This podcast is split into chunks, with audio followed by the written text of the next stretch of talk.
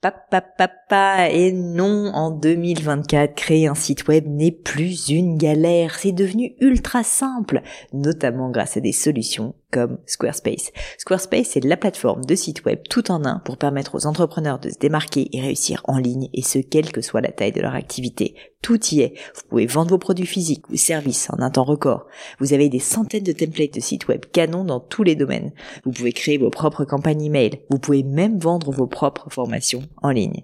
Donc si vous voulez donner à votre business toutes les chances de se développer avec un outil à la fois performant et très simple d'utilisation, je ne peux que vous recommander d'aller sur le site squarespace.com.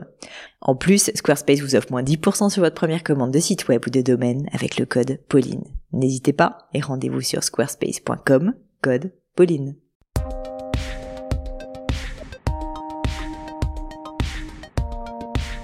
Mes chers amis du gratin, bonjour, ici Pauline Legno et bienvenue dans un nouvel épisode. Le gratin c'est un podcast où j'interviewe des personnalités remarquables pour parler de leur réussite et essayer de décrypter avec elles les clés de leur succès. Durant environ une heure, je déconstruis avec elles leur parcours, leurs principes de vie, leurs grandes décisions, avec pour ambition d'apprendre de ces mentors virtuels pour vous aider à devenir la meilleure version de vous-même. Aujourd'hui, j'accueille sur le gratin Franck Schneider. Vous pourrez retrouver Franck sur son compte LinkedIn que je vais vous mettre d'ailleurs en lien de l'épisode. Vous savez que j'aime assez recevoir sur le gratin des slashers et laissez-moi vous dire que vous allez aujourd'hui être servi avec Franck. Mais avant tout ça, Laissez-moi d'abord vous parler un petit peu plus de son parcours. Né en 1979 à Strasbourg, Franck se passionne très tôt pour le foot. À l'âge de 16 ans, il en fait même presque une carrière puisqu'il décide de se former au sifflet, comme il dit, c'est-à-dire pour les non-connaisseurs comme moi, au métier d'arbitre. Ainsi, durant des années, Franck va multiplier les activités arbitre by day, si je puis dire, lors des matchs de foot et entrepreneur by night, ou plutôt l'inverse peut-être. Bref, les années passent et sa passion pour le sport l'emmène à se professionnaliser et à devenir arbitre en Ligue le Graal. En parallèle, il continue toujours à garder un pied dans le monde du consulting et c'est d'ailleurs via ce biais que nous avons été mis en relation. Et je remercie au passage Marion Breleux du cabinet en leadership Abilways pour cette belle introduction. Ce qui est absolument passionnant dans le parcours de Franck, c'est vraiment le lien qu'il a réussi à établir entre le métier d'arbitre d'une part et le monde corporate d'autre part. Je trouve ça hallucinant. Formé à la méthode DISC, dont j'avais parlé d'ailleurs dans un épisode avec Cédric Watine, que je vous invite à réécouter ou à écouter si c'est pas déjà fait. Eh bien, donc formé à cette méthode DISC, Franck va réussir à appliquer ses outils de management à des joueurs de foot. Incroyable. Et quand on est face à un Zlatan ou un Mbappé, eh ben je peux vous dire que j'imagine qu'il faut savoir de quoi on parle. Bref, vous allez voir que l'expérience terrain et les exemples de Franck nous a menés sur des terrains passionnants. Comment analyser les motivateurs de ses interlocuteurs, avec quel outil gérer une situation de conflit, quel discours adopter en fonction du profil type de son partenaire ou comment créer sa marque personnelle et surtout s'y tenir. Si vous aimez le management et les interactions humaines, eh bien je pense vraiment que pour vous cet épisode va être de l'or en barre. Si en plus vous êtes fan de foot, alors là, je sais même plus quel qualificatif vous donner parce que je pense que vous allez vraiment passer un super moment. Seul petit bémol, je voulais quand même vous le signaler, la conversation a été enregistrée à distance et malheureusement, notre connexion n'étant pas irréprochable, il y a quelques petites coupures que nous avons essayé de rattraper au montage. J'espère tout simplement que cela ne s'entendra pas trop. Mais je ne vous en dis pas plus et laisse place à ma conversation avec Franck Schneider. Bonjour Franck et bienvenue sur le gratin. Bonjour Pauline. Bah, merci beaucoup euh, d'avoir accepté cette invitation, même si elle est à distance. Et euh, comme je vous disais euh, en off, bah, je serais ravie qu'on ait l'occasion de se rencontrer en vrai. Ça nous permettra, ça nous permettra, je suis sûre, d'échanger davantage. Si ça vous va, Franck, je voulais commencer par le début et commencer par votre passion pour le foot et notamment vous demander comment vous étiez tombé dans le monde du foot dès votre plus jeune âge, si je me trompe pas. Alors effectivement, je suis tombé dans le monde du foot très jeune, à 6 ans j'ai commencé par jouer. Puis dès l'âge de 12 ans, j'ai commencé à entraîner. Et dès l'âge de 15 ans, j'ai commencé à arbitrer. Et j'ai fait les trois en même temps jusqu'à l'âge de 20 ans. C'est assez fou et ce que vous me disiez euh, juste, juste avant là qu'on commence, c'est euh, c'est vraiment vous l'avez voulu tester en fait les trois euh, rôles d'une certaine manière. Mais ce que j'ai trouvé assez assez étonnant parce que quand on y pense, des, des jeunes gens, des jeunes garçons de 6-7 ans qui se mettent au foot, il y en a plein. Mais après de là à se dire ok très bien, je vais me mettre de l'autre côté de la barrière déjà y entraîner premièrement et puis alors ensuite surtout prendre le sifflet et devenir arbitre ou en tout cas s'entraîner pour devenir arbitre. je je sais pas quelles sont les statistiques, mais mais je peux imaginer qu'il y, y en a très très peu. Donc je voulais savoir qu'est-ce qui vous avait plus spécifiquement donné cette envie, euh, notamment de prendre le sifflet donc et de devenir arbitre, ou en tout cas de tester ce métier. C'était beaucoup de curiosité parce que dans ma famille, personne n'était arbitre et personne d'ailleurs ne pratiquait le, foot. Et c'était vraiment cette curiosité de, comprendre comment ça se passait pour un arbitre parce que quand on est joueur, on a la critique facile ou en tout cas on pense qu'on connaît les lois du jeu et qu'on mm. les connaît mieux que l'arbitre. Et là, je me suis dit, bah allez, je vais essayer. Et puis, je me suis dit, je vais déjà passer l'examen théorique, parce que pour être arbitre, il faut passer d'abord un examen théorique. Puis après, je me suis dit, je vais faire deux, trois matchs. Je vous cache pas que c'était la catastrophe au départ. et, et, et, en fait, après, on y prend goût. On y prend goût parce que je voyais aussi l'arbitrage comme une possibilité de changer de niveau, changer d'équipe, d'être obligé de m'adapter tout le temps, et puis surtout de pouvoir arriver à un niveau auquel j'aurais pas pu prétendre en tant que joueur. Donc, euh, il y avait tous ces aspects-là qui m'ont motivé. Justement, alors ça, ça m'intéresse parce que bon, je, vraiment, euh, je, ne connais pas grand-chose au milieu du foot. Déjà, je vais me faire euh, un peu taper sur les doigts, mais c'est vrai. Et par ailleurs, alors encore moins justement euh, au monde de l'arbitrage. Et je voulais vous demander, quand j'ai préparé cette interview, finalement, qu'est-ce que c'est que exactement le rôle d'un arbitre? En quoi ça consiste exactement? Parce qu'effectivement, comme vous le disiez justement, je pense qu'on se rend pas forcément compte de l'étendue de ce que vous faites en tant qu'arbitre. Alors le rôle d'un arbitre, je le présente de deux manières, une un peu provocante et une plus réelle. Hmm. Euh, la manière provocante, le rôle de l'arbitre, c'est un mal nécessaire. C'est ce que je donne comme raison d'être, notamment dans les accompagnements que je peux faire auprès des CODIR ou des COMEX. Et ça, je pourrais le détailler peut-être plus tard. Mais l'autre rôle plus flatteur ou en tout cas plus motivant pour les jeunes qui souhaiteraient débuter, c'est d'être un facilitateur. Parce qu'un arbitre, s'il permet à un attaquant, par exemple, de marquer quatre buts, s'il euh, permet à un match de se dérouler dans les bonnes conditions, que les fautes soient sanctionnées pour que les bons joueurs puissent s'exprimer, etc. Il a joué son rôle et lui, il est content.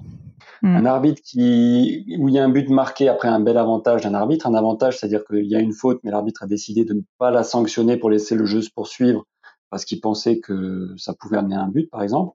Ben, quand on a ça, c'est notre satisfaction. Donc on est vraiment un facilitateur et on est là pour permettre à chacun d'exprimer son plein potentiel. C'est ça le rôle d'un arbitre.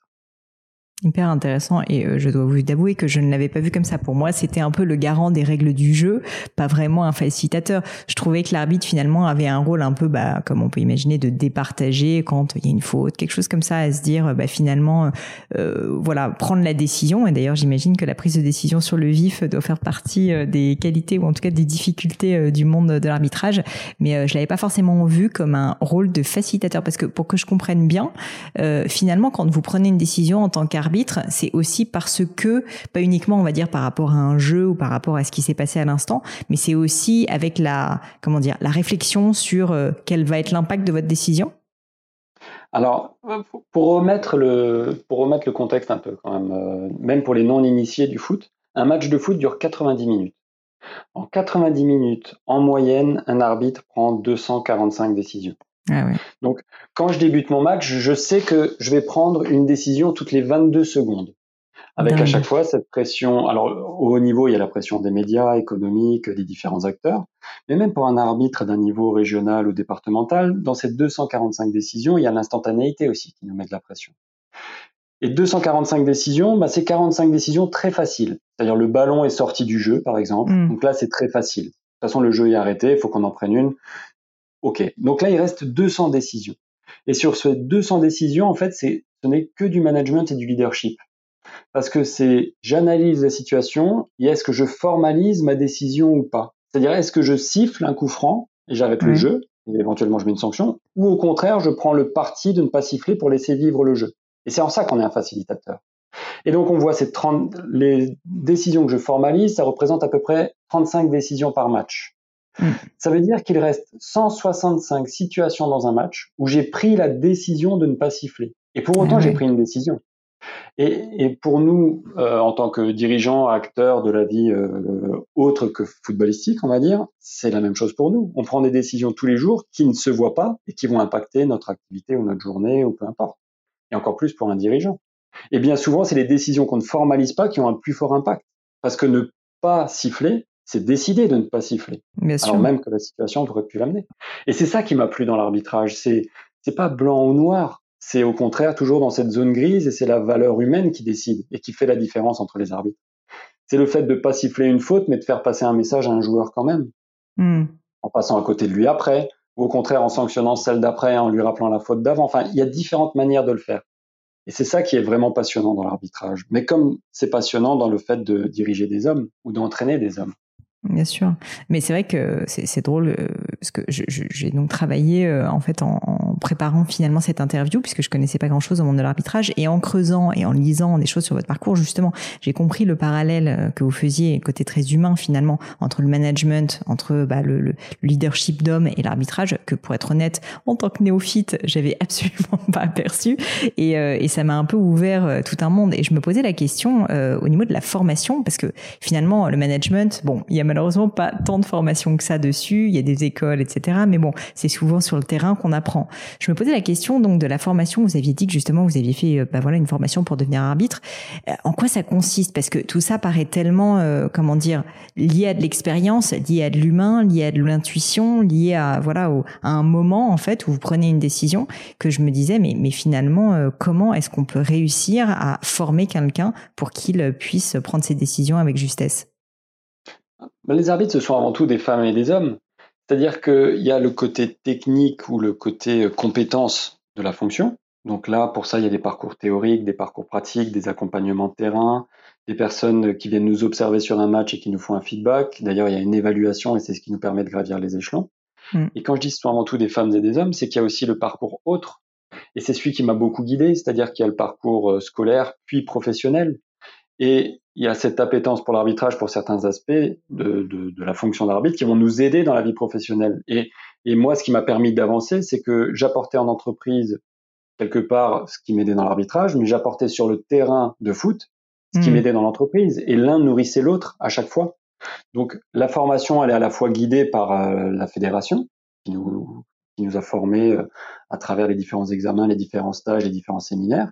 Et il y a aussi la formation qu'on fait à côté, parce que selon notre envie de, de nous spécialiser en management ou pas, ben on a le libre choix de le faire aussi et de d'adapter notre style d'arbitre mmh. euh, en fonction des, des expériences à côté.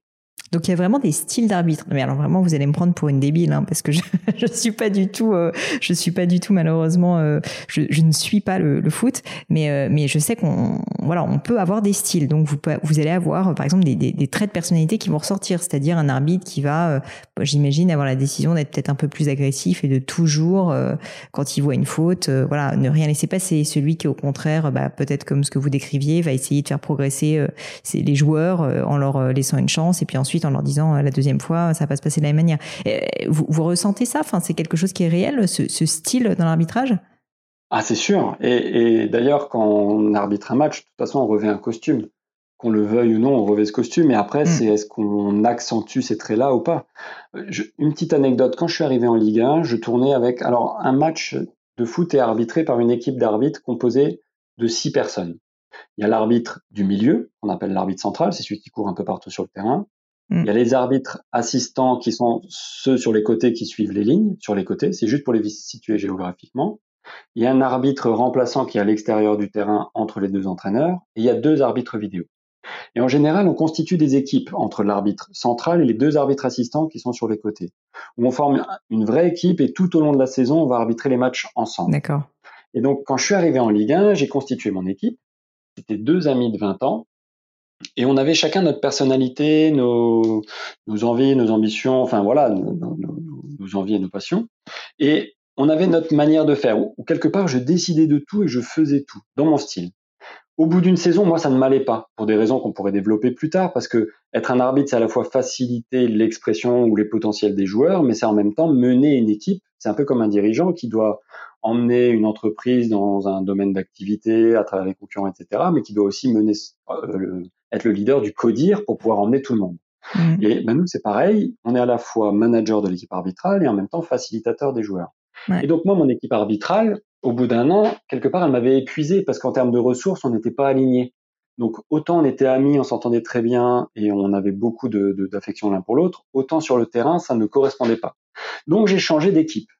Et je me rappelle que lors des consignes d'avant-match, parce que quand on arbitre un match de Ligue 1, on fait toujours des consignes sur comment on va faire, quel est le mode de collaboration, comment on va s'aligner.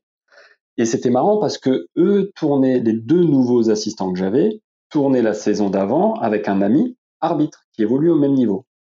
Et pour la petite anecdote, quand je vois arbitrer cet ami arbitre, j'ai quelque part des boutons qui apparaissent parce que je ne supporte pas son style d'arbitrage.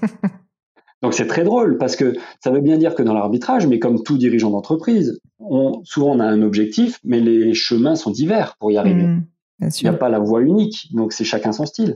Et lui, quand je le vois arbitrer, j'ai des boutons et ça tombe bien parce que lui, quand il me voit arbitrer, il déteste. C'est clair. On a deux styles complètement opposés. Et donc, lui, il est plutôt dans le relationnel et la communication. Et un exemple, c'est que quand il va arbitrer une équipe, avant le match, il va se répartir les tâches avec ses assistants en disant bah, tu vas parler à tel joueur en italien, à tel joueur en brésilien, à tel joueur en anglais pour créer du lien. Parce que lui, c'est son style. L'influence, le relationnel. Et donc, quand ils sont venus avec moi au premier match, ils m'ont dit bon, ben, comment ça se passe avant le match? Bah, comment ça se passe Qu'est-ce que tu veux dire euh, Comment ça se passe avant le match? Il dit bah oui, on va voir qui est quoi. Ah bah, si tu vois quelqu'un, tu lui tends la main, tu lui dis bonjour parce qu'on est bien élevé, mais sinon on rentre au vestiaire et on n'a pas à faire ça. Parce que moi, mon style n'est pas du tout dans le relationnel.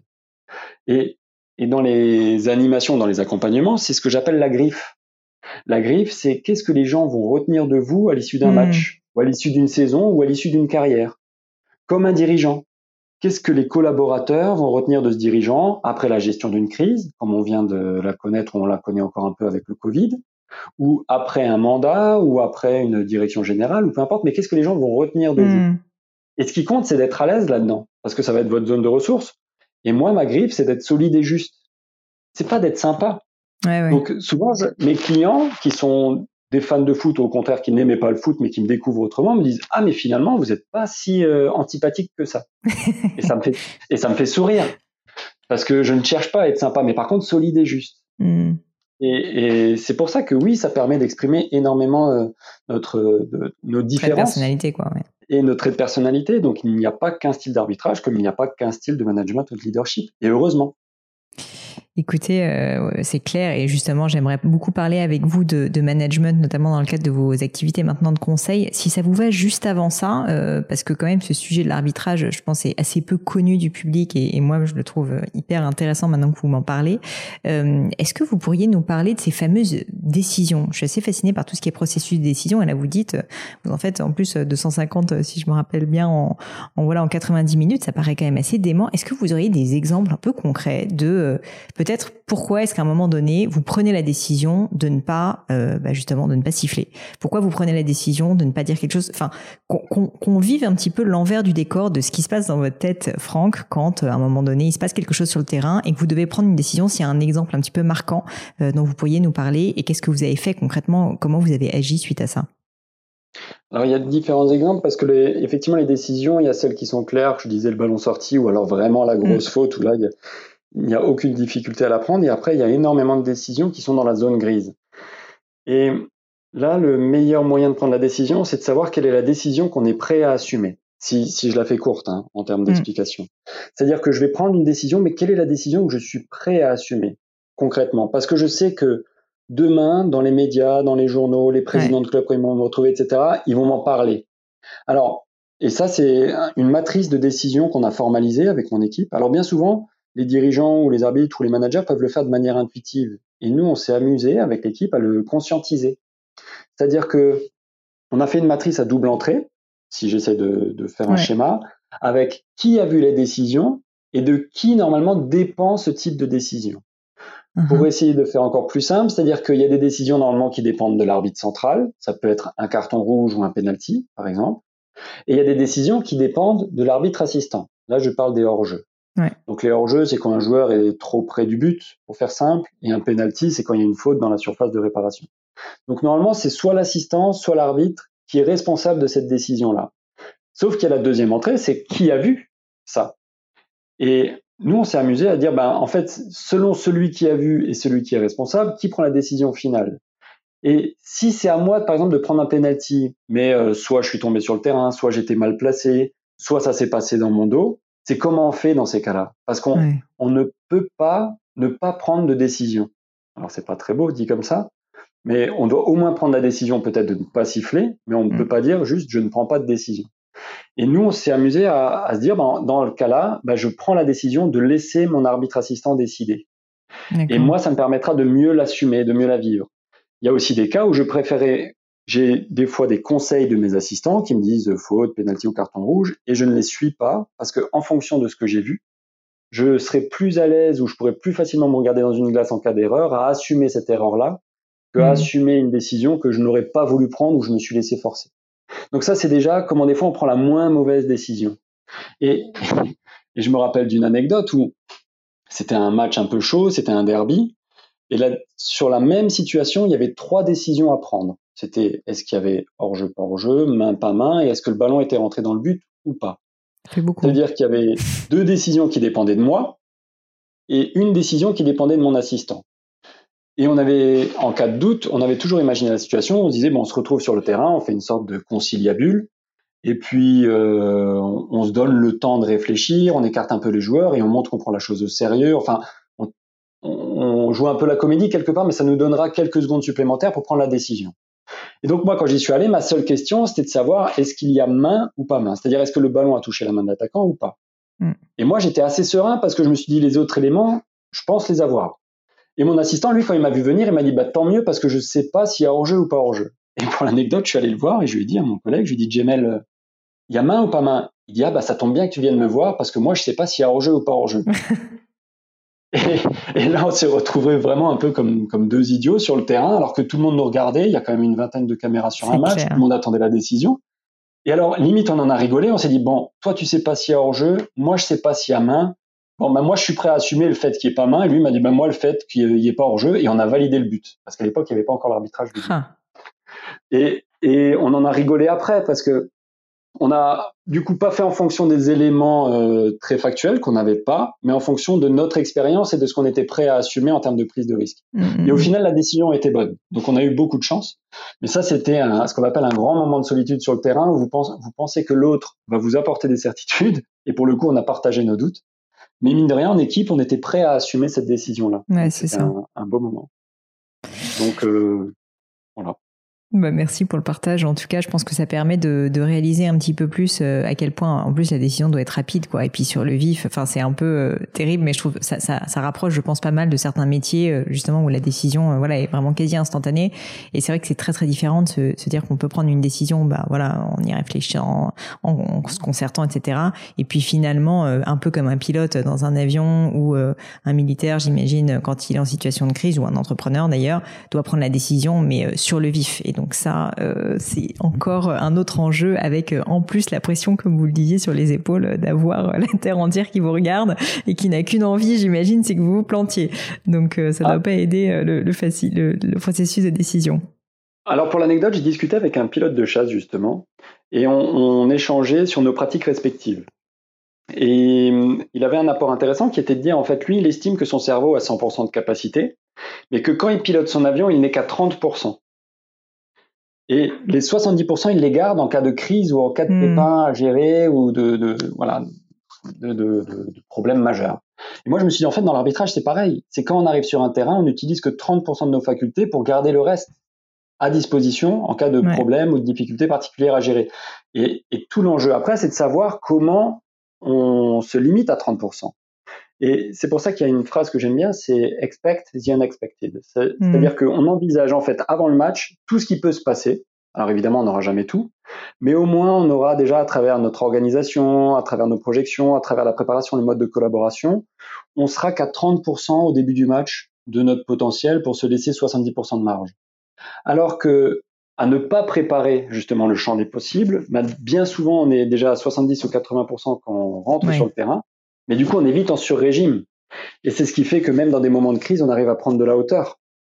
Il y a eu, il y a eu un match, par exemple, qui s'est déroulé dans un contexte très, très difficile, où il y avait les CRS qui nous attendaient dans le couloir, etc. Mais il fallait que nous, c'était dans un milieu professionnel, hein, où on, devait en même temps euh, gérer un match capital pour l'accession en Ligue 1, ce qui veut dire quand même 20 ou 30 millions de budget en plus, enfin tous ces enjeux-là. Et on gérait notre sortie de terrain avec les médias, où le quatrième, il était en train de dire euh, au réalisateur, ben tiens, tu vas envoyer une caméra tout de suite sur le terrain pour protéger l'arbitre ou avoir l'image de lui. Mon arbitre assistant qui gérait les CRS dans le couloir, mon autre arbitre assistant qui me donnait des informations sur les échauffourées dans les tribunes ou sur ceux qui allaient rentrer sur le terrain. Enfin, on gérait tout ça en même temps, et ça, ce n'est possible que si on est bien préparé au départ. C'est cette fameuse agilité qui revient un peu tout le temps ou qui est un peu à la mode, mais l'agilité pour moi doit faire euh, n'est que le résultat d'une grande organisation. Hmm. Oui, le fait d'avoir des automatismes tels que vous pouvez consacrer euh, toute votre, euh, enfin tout, tout, tout votre esprit quoi, concrètement sur la vraie situation de crise quoi, complètement. Exactement. Euh, bah, justement, alors vous avez évoqué au début de notre conversation euh, le, le, le, lien quand même euh, fréquent euh, que vous faites entre le monde corporate, puisque vous êtes maintenant consultant, conférencier, et votre carrière d'arbitre, que je trouve absolument fascinant et passionnant. C'est ce lien justement, puisque il paraît pas forcément évident au premier regard, mais quand vous en parlez, je trouve que c'est assez fou de se rendre compte que effectivement le, le monde de l'arbitrage est très très lié, je trouve, à l'humain, et, et c'est évidemment le cas aussi dans le, dans le management. Est-ce que vous pourriez tout simplement nous expliquer votre vision à ce sujet et qu'est-ce qui vous a qu'est-ce qui vous a amené en fait à un peu théoriser euh, le fait que euh, bah voilà le, le, le, monde de l'arbitrage euh, était extrêmement lié au monde corporate ou en tout cas au monde du leadership et du management? Alors je vais répondre dans l'autre dans l'autre ordre hein, à vos questions. La première c'est enfin, la deuxième question que vous m'avez posée c'est qu'est-ce qui m'a amené à faire? C'est que avant j'étais consultant ou arbitre. C'est-à-dire que souvent j'allais un rendez-vous clientèle où je faisais mes accompagnements et puis il y a des clients qui me parlaient de l'arbitrage ou de mon match du samedi d'avant ou des choses mmh. comme ça. Et je leur disais à chaque fois, OK, euh, si ça vous dérange pas, on en parlera plus tard. Et un jour, il y a le directeur général d'une banque qui m'a dit, mais monsieur Schneider, si je veux un consultant, je sors, il y en a plein les rues. Mmh. Il a dit, moi, ce que je veux, c'est quelqu'un qui est dans l'excellence et qui justement est au top dans son domaine. C'est pour ça que je vous ai choisi. Donc on parlera d'arbitrage. Et il avait raison. Et c'est ce qu'on appelle la gestion des dilemmes, c'est-à-dire que je suis passé de consultant ou arbitre à consultant et arbitre. Et ce jour-là, je me suis dit, bah, en fait, je vais l'assumer d'être arbitre en activité et consultant. Et c'est ce qui m'a, ça a été le déclic pour modéliser. Et ensuite, pour modéliser, je me suis dit, bah, en fait, quelles sont les pressions que moi je subis sur le terrain mm. et quelles sont les pressions qu'un dirigeant ou qu'une entreprise peut subir sur son marché? Et ça, ça peut, pour l'illustrer, un arbitre, on est aujourd'hui 22 en Ligue 1. 22 arbitres en Ligue 1, c'est-à-dire que chaque décision impacte notre classement, parce qu'à l'issue d'un match, on a une note, et les moins bons descendent à l'issue de la saison, les meilleurs sont internationaux, et ceux du milieu se maintiennent. Mais c'est comme une entreprise sur son marché. Il y a des acteurs, et ce qu'il faut, c'est être parmi les meilleurs, parce que si vous êtes parmi les moins bons, ben, vous coulez, ou vous êtes obligé de changer de marché. Mmh. Donc, ça, c'est la première concurrence, elle est déjà interne, quelque part. C'est lié au nombre d'arbitres. Et on est, nous, travailleurs indépendants, donc on défend quelque part notre SARL perso. Oui, c'est ça. Comme ça. Ensuite, il y a la pression des nouveaux entrants.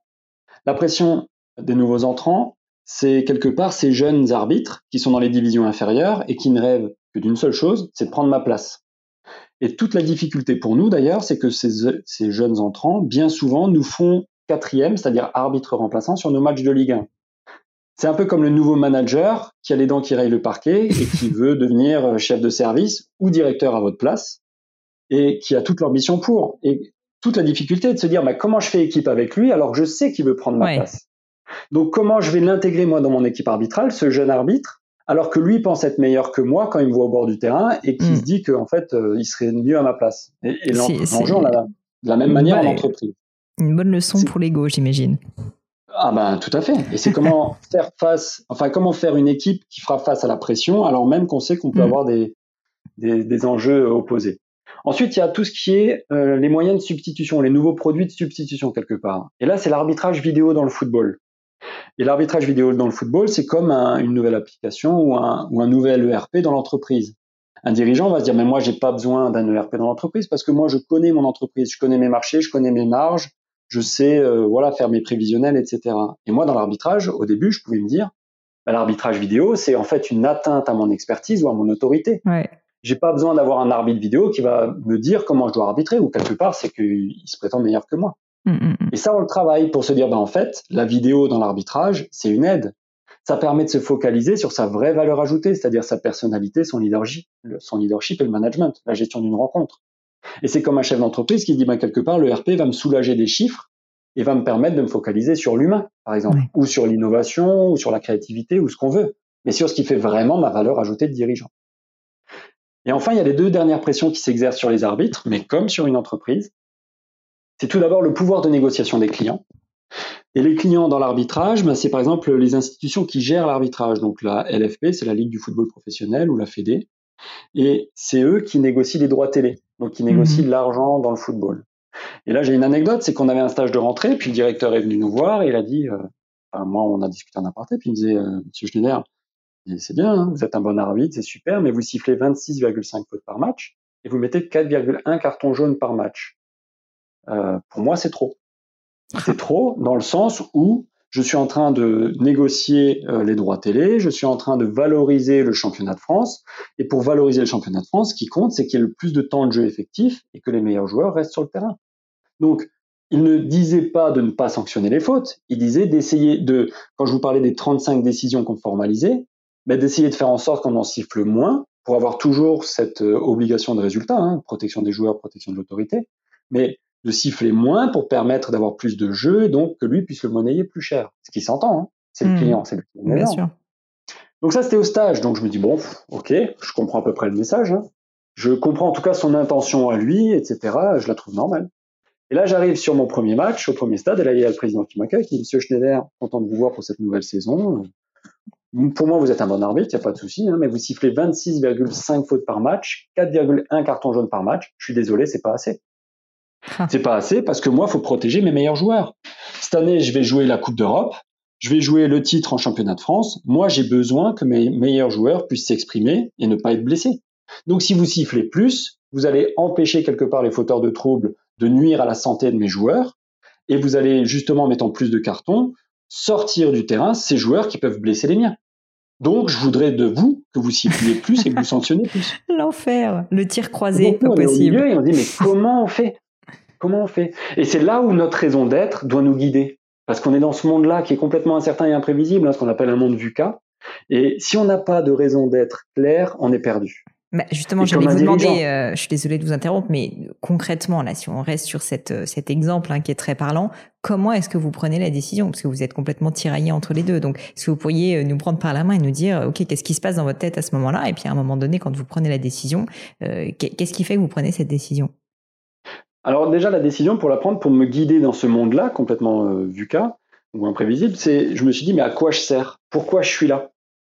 Si on enlève l'arbitre, qu'est-ce qui manque au football quelque part? Donc j'ai pris de la hauteur et je me suis posé cette question-là. Mais comme un comité de direction dans une entreprise, hein, à quoi sert le comité de direction dans l'entreprise? Si on l'enlève, qu'est-ce qui manque? Et je me suis dit, en fait, l'arbitre, pour moi, la conclusion du travail, en tout cas que j'ai fait avec mon équipe arbitrale, c'est dire que l'arbitre, c'est un mal nécessaire. C'est ce que je disais avant. C'est un mal nécessaire parce que quand si je suis pas là, c'est quelque part euh, le chaos. Si les joueurs pouvaient s'auto-arbitrer, ça se saurait. Hmm. Et dans ce cas-là, on n'aurait pas besoin d'arbitre. Mais c'est comme un manager. Si les collaborateurs pouvaient s'auto-manager, il n'y aurait pas de manager ou pas de leader. Enfin, pas de leader formel. Donc ça, c'est pas le cas. Donc, dans tous les cas, il faut quelqu'un. Et quand je dis un mal nécessaire, c'est que, ok, il faut quelqu'un, mais malheureusement, ce quelqu'un, il n'est pas forcément apprécié ou attendu ou valorisé. Donc, mal nécessaire, mal parce qu'il faut que je sois là, mais nécessaire, de toute façon, si je suis pas là, c'est le chaos. Donc moi, je le prends comme ça. Ça, ça me permet déjà de mieux vivre ma fonction mm. et de mieux vivre certaines contestations ou certaines pressions. Et après, c'est une fois qu'on sait à quoi on sert, c'est comment on le fait. Et c'est là où j'ai travaillé ma griffe sur solide et juste. Et le solide, c'est je me détermine un cap et j'emmène tout le monde jusqu'à ce cap-là. Donc, parce qu'on peut pas se dire, nous, en tant qu'arbitre, contrairement à un joueur, parce qu'un joueur, à la limite, s'il n'est pas dedans, au bout de 10 minutes, 20 minutes, 60 minutes, il dit à son coach, sors-moi, ou même le coach le sort avant, et c'est réglé. Sauf que un arbitre, moi, ça m'est déjà arrivé au bout de deux minutes de me dire, mais aujourd'hui, je suis pas du tout dedans.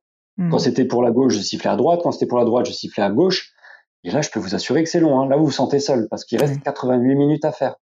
Et donc, solide, c'est justement ça. C'est comment on va, malgré les événements, les turbulences, euh, tout ça, on va mener son match jusqu'à son terme dans les meilleures conditions possibles.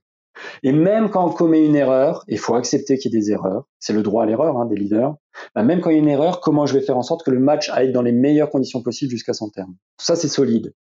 Et pour ça, c'est émotionnellement, faut être stable, faut montrer des signes rassurants, montrer qu'on peut s'appuyer sur nos épaules, etc., etc. Ça, on peut le décliner plus tard si vous voulez. Mm-hmm. Et après, juste, c'est ben, je vais prendre la décision la plus juste possible, celle que moi j'estimerais la plus juste en fonction des lois du jeu et en fonction de ce qu'attend le football. Et ce qui est juste, ça veut dire aussi que j'arbitre un club plus prestigieux ou moins prestigieux, un jeune joueur ou un, joueur plus euh, vedette, on va dire plus diva, bah, c'est que dans telle circonstance, bah, telle situation va amener telle sanction, dans tous les cas. Hmm. Un joueur qui enlève son maillot, au foot, c'est normalement mécaniquement un avertissement, ben moi je le mettrai. Même si c'est pour un événement grave ou au contraire très festif, etc. Parce que les gens attendent de moi ça. Et hmm. c'est cette griffe, au moins ils savent que quand Franck Schneider arrivera sur le terrain d'après, qu'on aime ou qu'on n'aime pas, on sait que dans telle situation, il y aura telle décision. C'est passionnant. C'est comme ça qu'on s'en sort. J'ai plein de questions pour vous, Franck. En fait, ça me rappelle, euh, ça me rappelle beaucoup un outil qu'on utilise en stratégie d'entreprise, la plateforme de marque, où euh, ben voilà, on va avoir quelques mots très simples en général qui vont guider concrètement euh, bah, toutes les actions, toute la stratégie de l'entreprise. Et là, en fait, finalement, ce que vous avez fait, c'est que vous avez fait une plateforme de marque pour vous, Franck, qui est donc solide et juste. Je peux vous demander, première question, à, à quel moment en fait vous vous êtes formalisé ça? C'est-à-dire que je trouve ça assez intéressant. Je pense que la plupart des gens se posent pas tellement de questions sur leur style Peut-être que vous, c'était nécessaire justement parce que le métier d'arbitre veut ça, mais euh, je suis pas persuadée, peut-être que je me trompe, hein, que tous les arbitres le font. Et je trouve ça assez intéressant euh, de, de, voilà, de comprendre en fait à quel moment vous êtes dit, euh, bah, je, je, veux que ce soit solide et juste. Ça, c'est la première question. Et la deuxième, j'enchaîne tout de suite, c'est euh, est-ce que c'était lié à votre personnalité ou est-ce que c'était un choix finalement euh, qui était celui qui vous plaisait? Ce que je veux dire par là, et je fais le lien ensuite avec le management, c'est que finalement, si je décidais moi d'être leader, ben solide et juste, est-ce qu'il faudrait que ça soit ma personnalité naturelle ou est-ce que je pourrais d'une certaine manière euh, euh, voilà me former ou, on va dire progresser pour y arriver? Alors cette euh, quand je parlais du parcours hors arbitrage avant, je me suis, avec ma casquette de consultant en tout cas, je me suis formé, certifié, entraîné. Et notamment dans une certification sur l'excellence des organisations, on parle de la raison d'être et tout ce qu'on mène derrière. C'est à quoi je sers, quelles sont mes missions avec les valeurs mmh qui vont avec, les parties prenantes, euh, les principes d'action, l'organisation, la stratégie, etc. Et parmi les, les, différents travaux à faire, fallait avoir un exercice pratique. Et moi, je me suis dit, bah, tant qu'à faire, autant le faire sur ma casquette d'arbitre. Ah Parce que vu l'enjeu et vu les, le, niveau où je suis, faut en avoir conscience en tout cas. Donc, je, me suis amusé à le faire sur ma mmh. casquette d'arbitre. Bah, ça, c'est la démarche. Et donc ça, c'est venu, euh, ça fait seulement euh, 4-5 ans en tout cas que c'est formalisé dans ce sens-là. Mmh, Ensuite, pour euh, moi, solide et juste, c'est que le résultat de ma personnalité que j'assume enfin. Et, et c'est grâce à d'autres outils ou d'autres formations que j'ai pu réaliser à titre personnel que j'en ai pris vraiment conscience et que maintenant je suis à l'aise de le dire. Si je peux me permettre d'utiliser des mots un peu plus verts ou fleuris sur votre antenne. Euh, oui, allez-y, allez-y. euh, euh, Il n'y a que des adultes consentants qui sont là, donc vous inquiétez pas. bon, bah super. Si, si je veux avoir un peu le sourire, je dis bah en fait, euh, je suis un gros con, mais je m'assume. C'est-à-dire que on me regarde, on dit mais lui c'est vraiment un gros con. je fais la gestuelle en même temps que j'utilise des fois dans des trainings de management, mais mm. où il y a ce mot-là qui est à la fin de la phrase, même si on l'exprime pas, le non-verbal le dit. Et moi je me suis dit mais mince, euh, moi j'ai l'impression d'être foncièrement, fondamentalement bienveillant, mais autour de moi l'image que j'ai c'est celle-là. Pourquoi? Et là je l'ai compris. J'ai compris que j'avais un profil de personnalité qui était un peu atypique, d'ailleurs, ce qu'on appelle un conflit moi-moi. Pour ceux que ça intéresse, on pourra en parler plus tard. Et je jouais sur les deux énergies en même temps. Je donne un exemple. Sur le terrain, à un moment donné, quand il y avait un moment de tension, un moment de conflit ou de contestation, j'envoyais les joueurs dans les cordes de manière très sèche. Euh, voilà, pour pas en dire plus. Et dans les 30 secondes qui suivaient, j'allais voir le joueur, je disais, au fait, votre cheville, ça va là par rapport au coup d'avant? Alors les joueurs, ils me regardaient, ils me disaient, mais il est barjot, lui, ou il est bipolaire, ou qu'est-ce qui se passe? Et c'est là où j'avais cette image-là un peu. Hmm. Mais moi, dans le fond, comme j'étais sur les deux profils, ces deux énergies opposées, mais que moi j'ai naturellement, ben moi je voyais pas le mal, sauf que les gens mm. n'arrivaient pas à lire dans ma griffe ou dans mon management. Mm. Exactement. Donc là j'en ai pris conscience et j'ai décidé qu'en fait j'allais rester que sur une seule énergie sur le terrain, celle qui est peut-être plus directive, plus froide, plus distante, mais au moins elle était claire pour tout le monde et, ça a mis tout le monde à l'aise. Donc aujourd'hui on sait que je suis pas forcément l'arbitre sympa, mais on sait qu'on peut compter sur moi autrement. Mm, et ça nous fait du bien en fait de pouvoir l'assumer. Euh, donc, euh, donc oui, ce trait de personnalité. Et ça, c'est quand je vous parlais de mon ami associé qui avait une personnalité opposée à la mienne et qui me donnait des boutons quand je le voyais. Ben lui, il a juste assumé sa personnalité. Et, et quelque part, c'est ça qui est chouette, comme un dirigeant. Ce qui compte, c'est de savoir d'une, qu'est-ce qu'on a envie de transmettre comme image, ou que les collaborateurs pensent de nous, ou les joueurs, ou les médias. Est-ce que déjà, je suis à l'aise avec ça, je suis aligné avec ça? Et après, surtout, est-ce que mes actions sont alignées avec ça? Mmh, Bien sûr.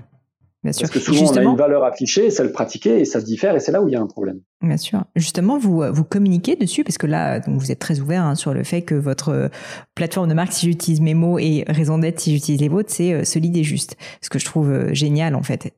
Est-ce que euh, les joueurs sont au courant de ça? Alors j'imagine que vous n'allez pas lui dire euh, salut, euh, salut tel ou tel nom, moi, moi, voilà comment je suis, etc. Mais globalement, est-ce que c'est quand même quelque chose que vous essayez de faire passer comme message pour que, bah, ou est-ce que ça se ressent uniquement dans vos actions, mais pour que les joueurs bah, sachent à quoi ils vont être confrontés, pour que au moins les choses soient très claires entre vous, de la même manière qu'un manager, il y a plusieurs écoles, mais pourrait très bien expliquer au début quand il y a une nouvelle recrue, bah, quel est son type de management, ce qui en général est plutôt positif parce que ça va permettre d'avoir une compréhension plus simple entre les deux parties Alors, euh, je le communique, mais de manière indirecte. C'est-à-dire, je le formalise pas ou je le verbalise pas, en tout cas, de la même manière, solide et juste. Par contre, je l'illustre.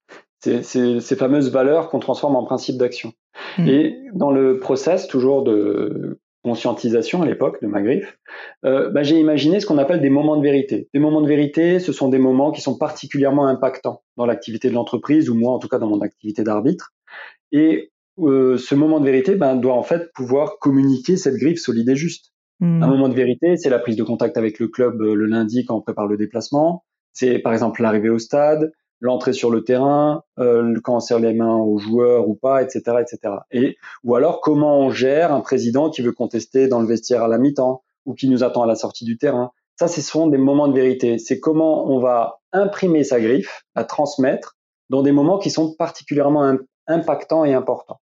Et là, donc, j'ai toujours regardé si mon comportement était en lien avec la griffe que je voulais transmettre. Hmm. Quand c'était le cas, je ne changeais rien. Quand c'était pas le cas, j'ai adapté, justement pour que ce soit en, corrélation. Et c'est comme ça que je l'ai communiqué ma griffe. Hmm. Hyper clair. Je voulais vous parler aussi, Franck, d'un outil que j'aime beaucoup personnellement et je crois savoir que c'est quelque chose, euh, enfin, qui est une méthode que vous utilisez énormément aussi dans le cadre de vos formations euh, en leadership et en management, peut-être aussi d'ailleurs sur le terrain, je sais pas, qui est la méthode DISC. Euh, J'en ai déjà parlé à plusieurs reprises sur ce podcast parce qu'il y a beaucoup de personnes qui s'intéressent au management qui, qui, euh, qui écoutent le gratin. Mais je voulais vous demander si ça vous va de peut-être pour certains auditeurs réexpliquer brièvement la méthode et son intérêt, si effectivement vous l'utilisez. Et puis surtout, en quoi est-ce que c'est un un outil utile pour vous? Alors, le disque m'a permis de gravir les échelons et de monter de Ligue 2 en Ligue 1. Ah Là où j'avais une sorte de plafond de verre au-dessus de ma tête en Ligue 2, le disque euh, a cassé ce plafond de verre et m'a permis de monter en Ligue 1 et de faire ce que je fais aujourd'hui. Le disque, c'est en fait exactement ce que j'exprimais avant sur les profils de personnalité. Donc pour ceux qui sont plus initiés au disque, j'ai un conflit en moi, donc je suis rouge-vert. Hmm en, ah termes de personnalité. Et grâce au disque, j'ai pris conscience de ça. Donc la première étape, c'est que ça m'a permis déjà de m'adapter, enfin d'assumer ma personnalité et de monter en Ligue 1. La deuxième étape, c'est qu'aujourd'hui, je l'utilise tout le temps sur les terrains. Parce que dites-moi, mais comment concrètement, comment vous faites pour euh, moi je parce que j'utilise beaucoup le disque aussi, euh, on le fait faire à nos collaborateurs dans ma boîte, etc. Et puis moi-même, euh, évidemment, je l'ai je l'ai fait, mais mais je vois bien comment dans un voilà une équipe, je veux dire professionnelle, ça fonctionne, mais sur le terrain, j'ai beaucoup de mal à visualiser en fait concrètement comment est-ce que comment est-ce que vous faites pour utiliser l'outil? Et peut-être juste quand même pour expliquer très brièvement avant ça, je suis désolée, ça part dans tous les sens, ah mais ah c'est le but du podcast. Non non, c'est moi, c'est moi, c'est moi. Ou si vous voulez, je peux faire, mais, euh, mais peut-être vous le ferez non, je vais bien le faire avec d'autres mots. Ça changera peut-être un peu pour vos auditeurs. Alors, le disque, euh, en fait, avec le disque, on traite des comportements observables. Et c'est basé sur les émotions, ce qui fait que c'est euh, un outil qui est très stable dans le temps.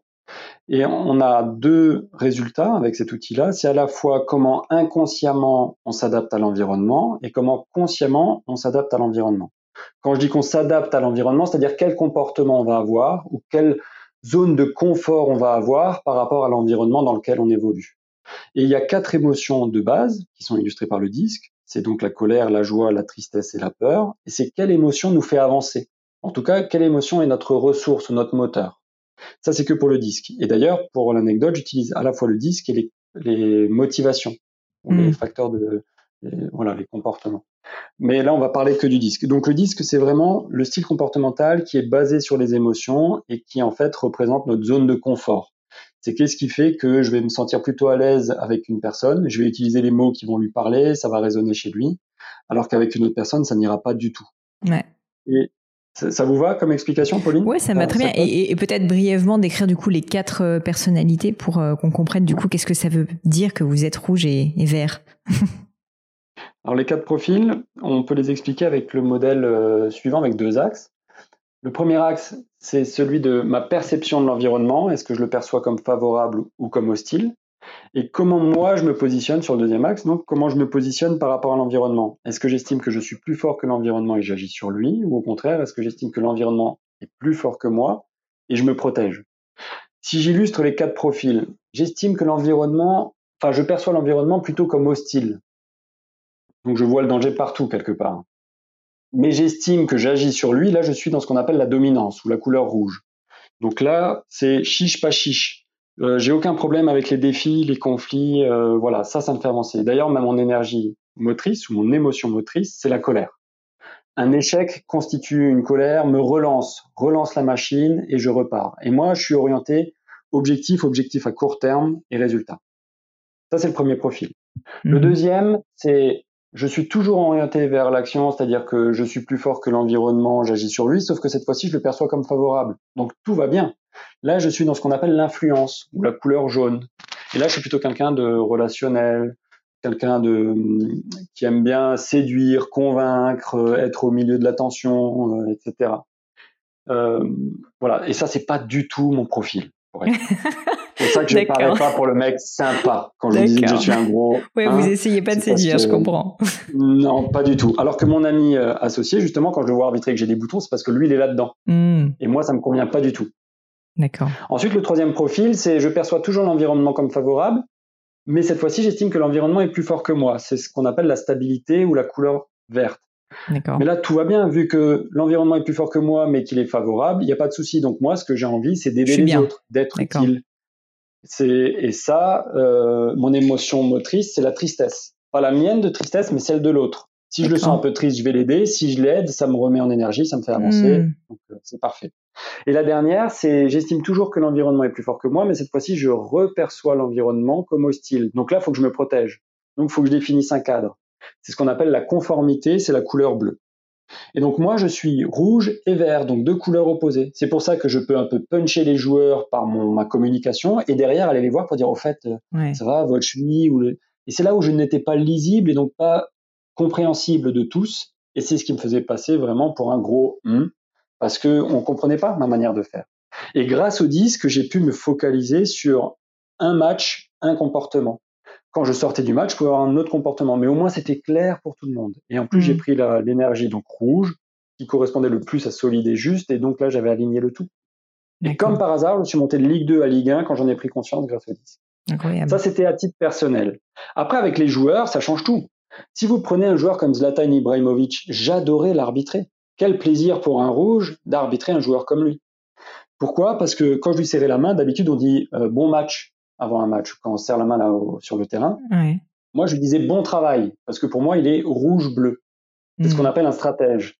Et en termes de motivation, on n'en a pas parlé de l'outil, mais il y a une autre motivation, il est individualiste. Donc lui, ce qu'il veut, c'est que les gens soient professionnels et les décisions, même si elles sont difficiles, même contre lui, à partir du moment où c'est professionnel et que c'est juste, il l'accepte. C'est pour ça que j'ai pas eu de problème à lui mettre des cartons, parce qu'il faut savoir le prendre au bon moment, et en plus, il faut rester dans cette, euh, dans cette, euh, on va dire, dans cette attitude adulte-adulte quelque part ou professionnel-professionnel. Mmh. Donc lui, j'adorais l'arbitrer et l'illustration, c'est déjà quand il venait dans le vestiaire avant le match pour signer la feuille de match, je lui disais bon travail. Donc c'était clair et c'était gagné. Mmh. Et après, il y a d'autres joueurs aujourd'hui qui sont sur le terrain, beaucoup plus stars, etc., mais qui sont dans un profil jaune et esthétique, qui n'est pas du tout le mien. Donc eux, j'ai plus de difficultés à les gérer. Mais il y a un autre espoir français, euh, je ne citerai pas le nom, mais très connu, très fort, promis un grand avenir, qui est pareil pour moi, bleu-rouge ou rouge-bleu, avec une forte connotation individualiste. C'est pour moi beaucoup plus facile de l'arbitrer et de le manager. Hmm. Après, si je prends l'exemple d'un joueur vert, et il y en a par exemple à Paris, il y en a à Marseille, à Lyon, il y en a un peu dans tous les clubs, hein, ou à Angers, donc un joueur qui euh, aime, euh, enfin qui aime pas trop le conflit justement, qui est plutôt, euh, comme vous disiez, dans le dans le fait de vouloir aider les autres, etc. Bah oui, par exemple, prenons Zlatan. Je peux en parler librement parce qu'il n'est plus là. Zlatan, quand il voulait contester, ou quand on savait que s'il avait un carton, il pouvait plus contester, donc il envoyait son armée quelque part contester l'arbitre. Et c'était toujours pareil. Il y avait une personne dans le dos, une personne qui venait de côté et une personne très près de l'arbitre devant lui pour le gêner. Ah. Donc quand il envoyait ça, il y avait notamment un profil vert, qui est un joueur qui est encore apparu aujourd'hui, qui est un milieu de terrain euh, étranger. Et lui, je lui disais non, à vous, vous, j'ai besoin de vous. Et le fait de dire ça, ça désamorçait la contestation de ce joueur-là. Parce que du coup, il disait, merde, bah oui, c'est vrai. Moi, je, moi, ce que j'ai envie, c'est d'aider. Même l'arbitre, quelque part. Donc, quand je lui disais, non, pas vous, vous, je compte sur vous pour ça, bah voilà, il avait, ça avait calmé le tout. Incroyable. Et, ça, je l'utilise, le disque sur le terrain. Un bleu, quand je parle, par exemple, avec le joueur français que je disais avant, la, la grande star française, je ne parle que factuel. C'est est-ce qu'il y a faute, pas faute, est-ce qu'il y a hors-jeu, pas hors-jeu, etc. Hmm. Je ne suis que là-dedans, et lui, ça lui parle, et du coup, on peut parler, mais même avec le sourire, hein, on a eu des échanges avec le sourire, où il avait une belle analyse, même arbitrale, mais comme on n'était que dans la partie analyse, mais pas du tout relationnelle, sentimentale ou, ou cette, euh, ces yeux un peu admiratifs, ben ça passe super bien. Mm. Donc, faut adapter son profil en fonction du joueur, c'est ce qui facilite la communication.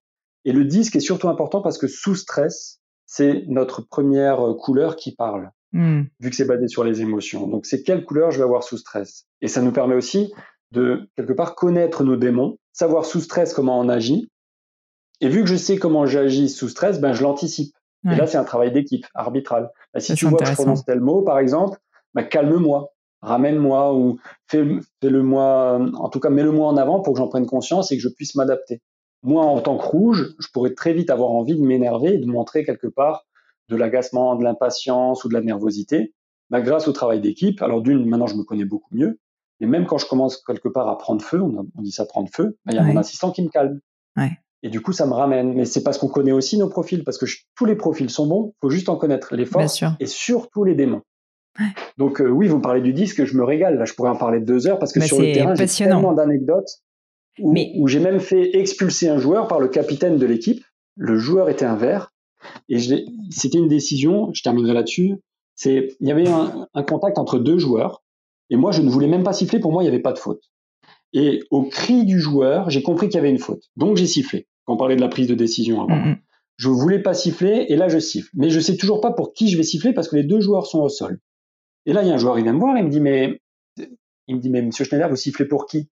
Et là, comme je ne savais pas, je dis, attendez, il y a une priorité, on va déjà gérer la santé des joueurs. Donc je fais entrer les médecins. Ça, c'était pour gagner du temps quelque part. Mais ça, je l'avais préparé. Hein. C'est un process, c'est ce qu'on appelle dans les moments de vérité. Et là, je demande à mon assistant, t'as vu quelque chose? Non, moi, j'ai rien vu. Je demande à l'autre, t'as vu quelque chose? Non, j'ai rien vu. Donc, je me dis, il faut que je trouve une solution. Donc, le profil rouge a sifflé à l'instinct et le profil vert dans la méthode chercher la solution. Hmm. Et donc j'ai fait j'ai fait mon, investigation et j'ai vu qu'il y avait un joueur qui avait une grosse marque sur le tibia et l'autre non. Donc je savais que j'allais expulser le joueur fautif. pas celui qui avait la marque sur le tibia mais l'autre.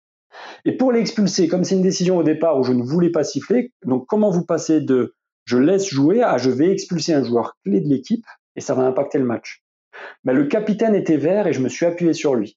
Donc je me suis mis de côté j'ai rien dit à personne, je me suis mis de côté et je lui ai dit au joueur, c'était un joueur danger pour l'anecdote, je lui ai dit j'ai besoin de vous, est-ce que je peux compter sur vous? Et ça, ça fait tilt chez les Verts. Ils disent bah, bien sûr, vous pouvez compter sur moi. Je lui dis bah je vais expulser votre joueur et j'ai besoin de vous pour le faire. Me dit quoi Mais vous voulez l'expulser J'ai dit attendez, vous m'avez dit que je pouvais compter sur vous. Il dit ah oui c'est vrai. Et du coup il s'est retourné et c'est lui-même qui a annoncé au joueur qu'il allait être expulsé et qui a géré son équipe. C'est passé comme une lettre à la poste. Mais ça c'est parce que j'avais son profil vert en tête et je l'ai utilisé à ce moment-là. Hmm. Sinon, ça aurait été conflictuel, la justification, on m'aurait entouré, enfin, ça aurait été le. Et là, c'est super bien passé grâce au disque. Bah, donc concrètement, Franck, si, si je ne me trompe pas, quand vous allez euh, sur le terrain, vous avez un espèce de mapping coloré de tous vos joueurs, en fait. Ah ben, expect the unexpected. Hein. Et si jamais il y a un coup dur, sur qui je peux m'appuyer? Hmm sur qui je vais m'appuyer, sur quel joueur, parce que dans toute organisation, il y a à la fois le manager formel et le leader informel. Donc des fois, c'est pas le joueur qui a le brassard de capitaine qui est censé être le manager de l'équipe sur lequel je vais m'appuyer. Hmm.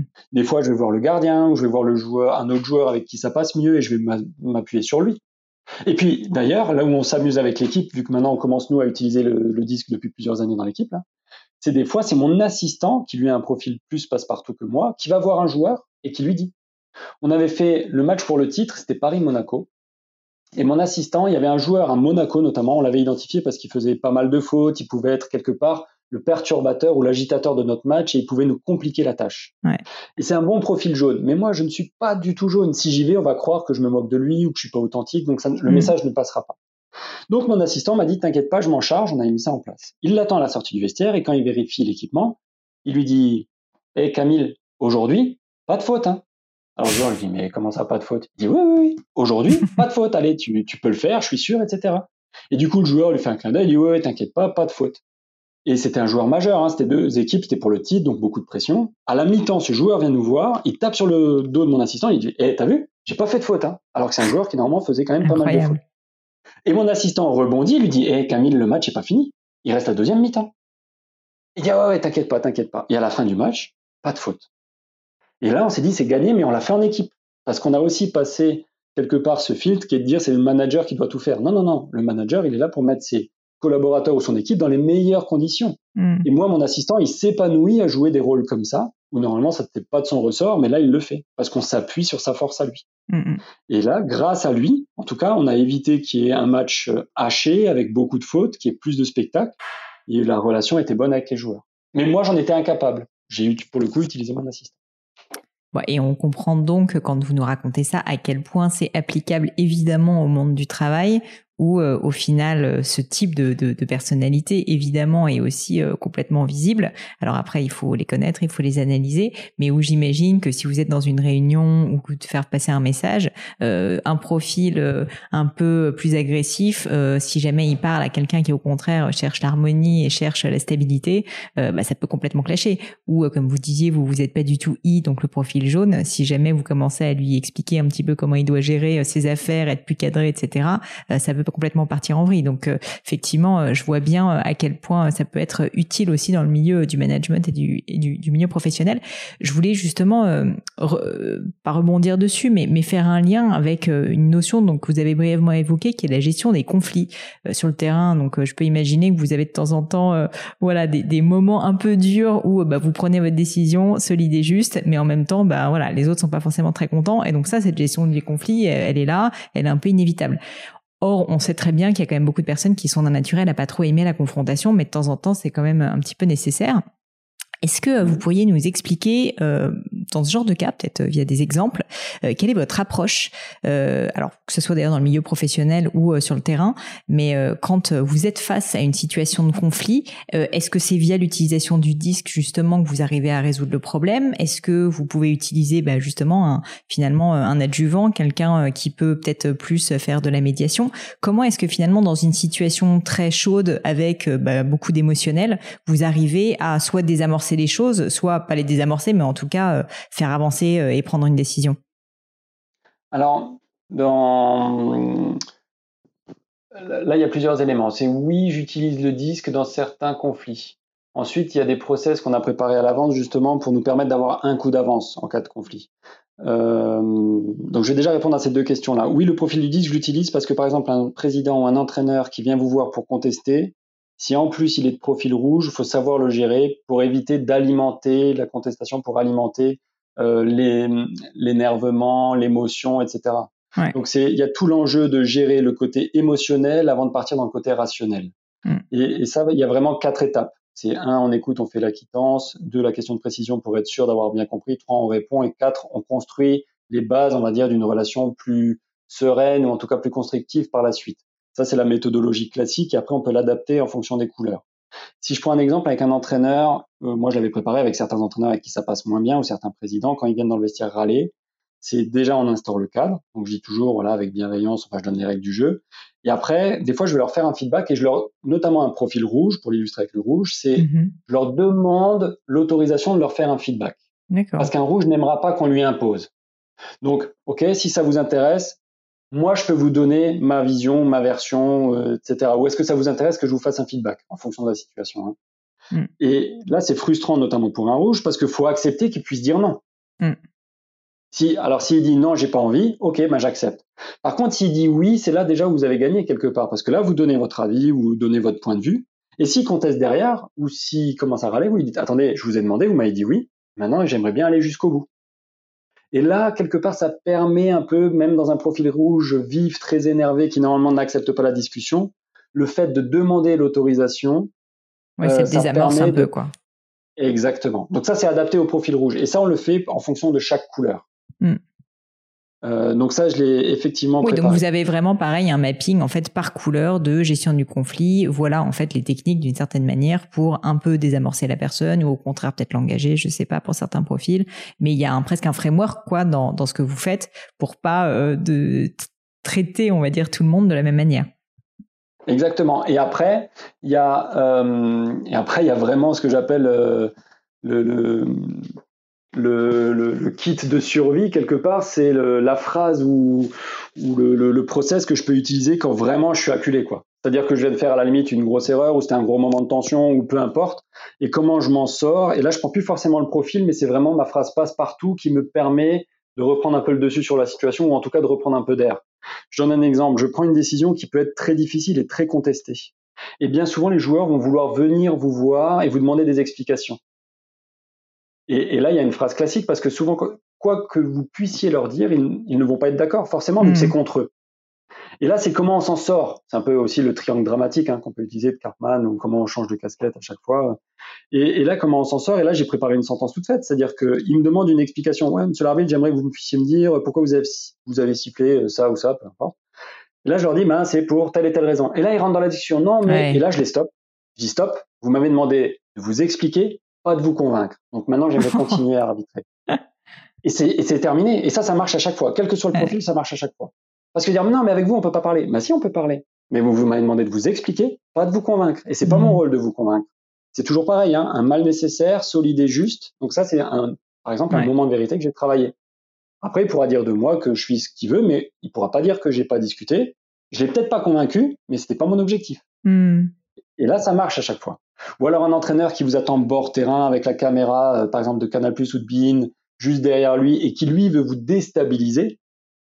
C'est ça, hein, c'est toujours une question d'ascendant psychologique ou de force en présence. Et vous dit, monsieur l'arbitre, mais pourquoi vous avez siffler euh, tel penalty à la fin du match, etc. Et là, pareil, c'est un autre moment de vérité que j'ai préparé. Je dis, bah, si vous voulez, on en parle dans mon vestiaire.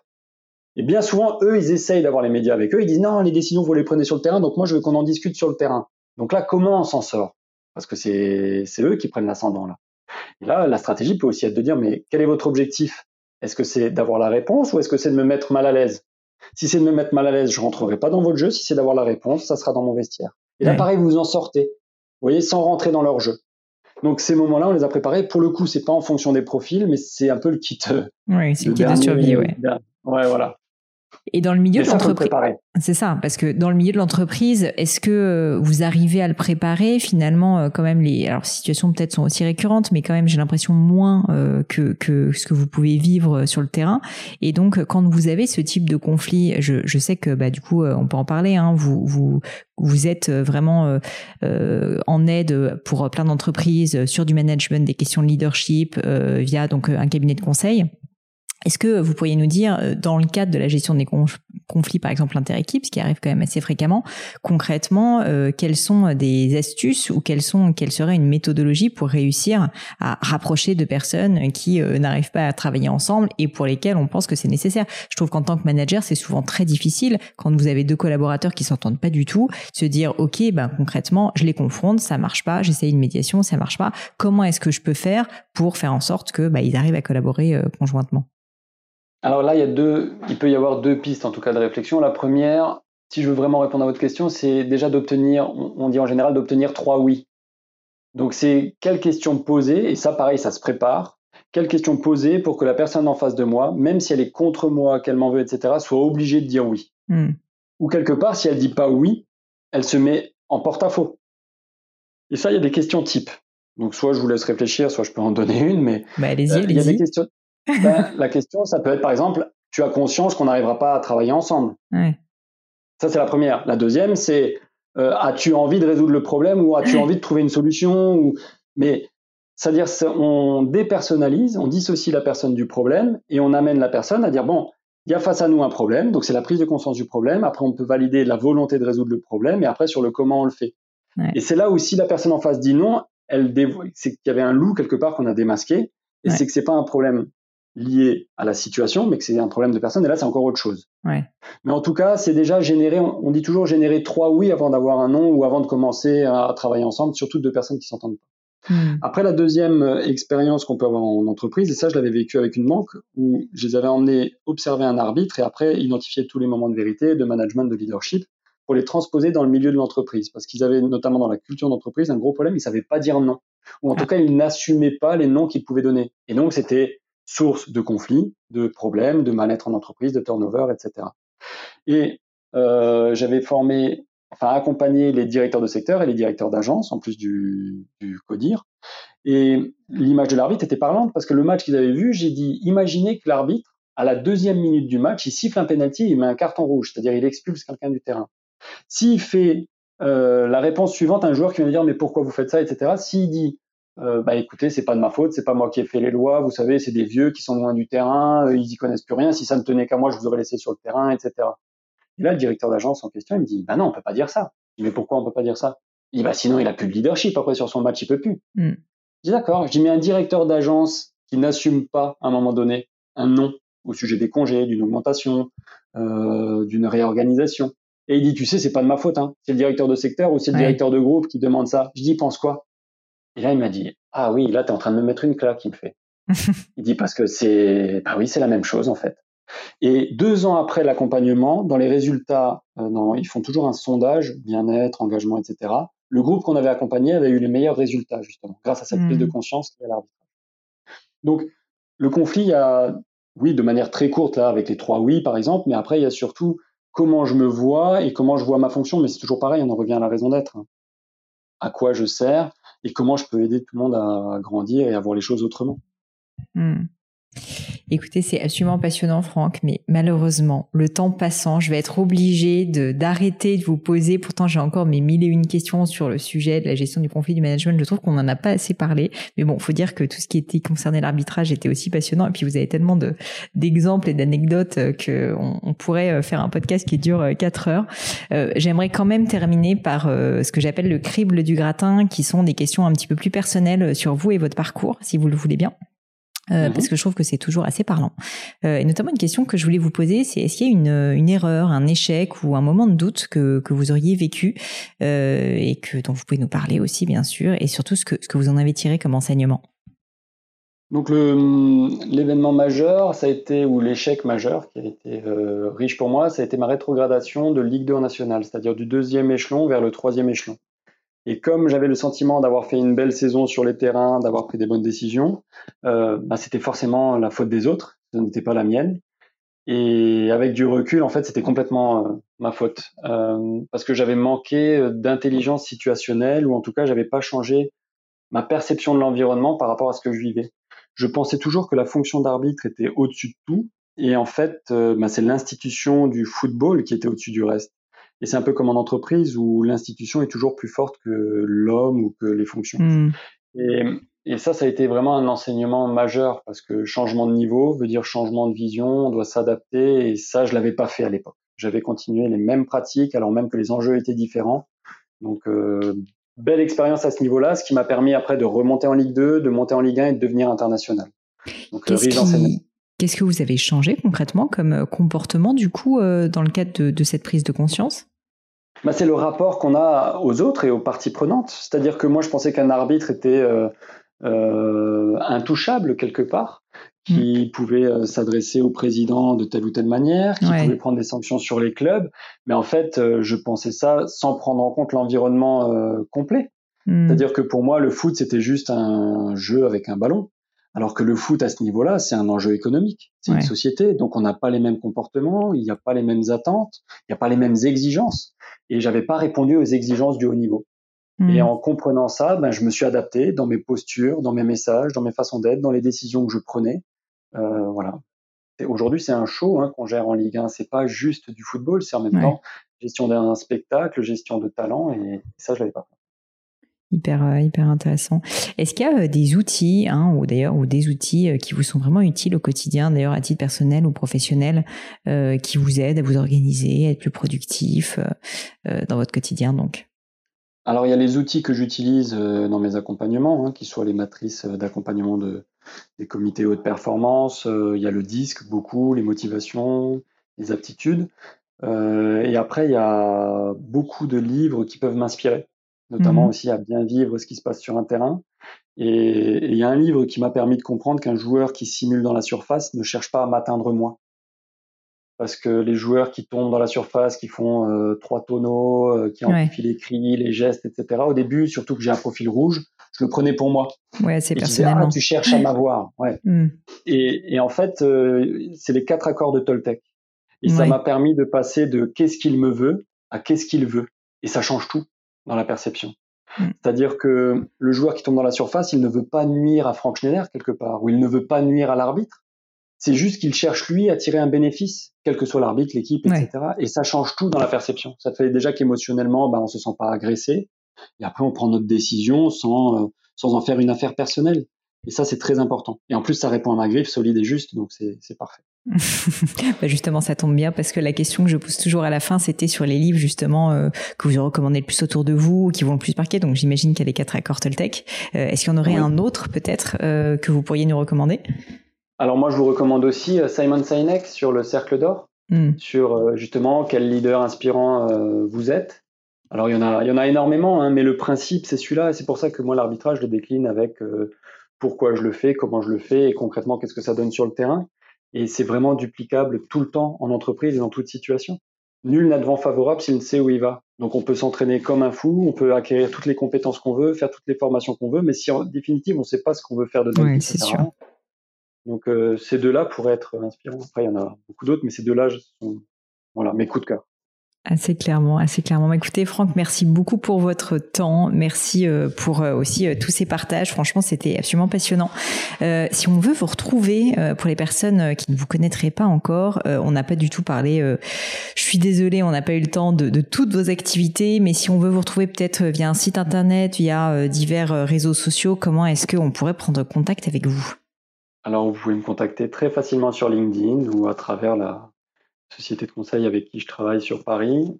Euh, et je limite à LinkedIn parce que sur les autres réseaux sociaux, comme c'est le moyen d'expression des courageux anonymes, ouais. euh, j'y ai pas beaucoup d'amis.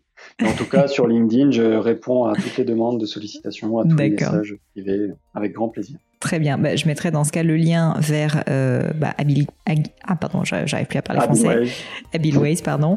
Et ensuite, évidemment, vers euh, bah, votre compte, euh, votre compte LinkedIn. Je vous remercie mille fois pour votre temps et puis euh, je vous dis, j'espère à bientôt. C'est un plaisir, Pauline. À bientôt. Au revoir. Au revoir. Et voilà, fini pour aujourd'hui. J'espère que l'épisode vous a plu. Merci d'avoir passé tout ce temps avec moi.